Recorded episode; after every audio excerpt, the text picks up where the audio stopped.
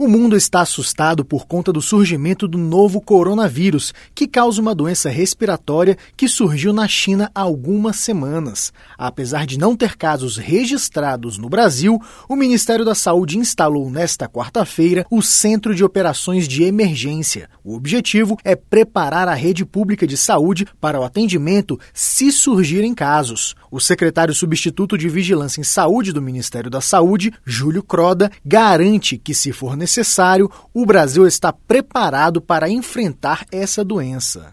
Por conta disso, já ativamos o nosso Centro de Operação e Emergência nível 1 para organizar a rede, organizar com os estados, estabelecer critérios de definição de caso importante e, principalmente, é, fazer uma atualização diária no sentido que novas informações venham a surgir a respeito desse novo vírus.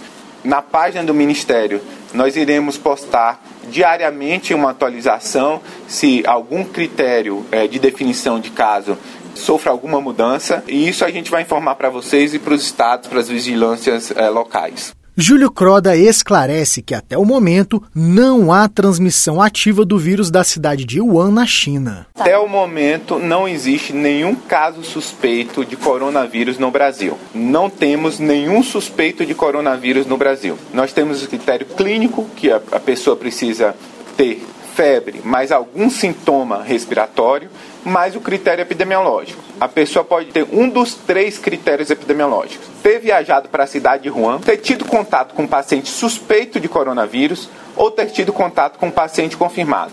Esses são apenas as três situações que um indivíduo se enquadra como suspeito de coronavírus. Para reduzir o risco geral de infecções respiratórias, o Ministério da Saúde orienta cuidados básicos, como evitar contato próximo com pessoas que sofreram de infecções respiratórias, realizar lavagem frequente das mãos, especialmente após o contato direto com pessoas doentes ou com outro meio ambiente, evitar contato próximo com animais selvagens e animais doentes em fazendas ou criações. Reportagem Janari Damascena.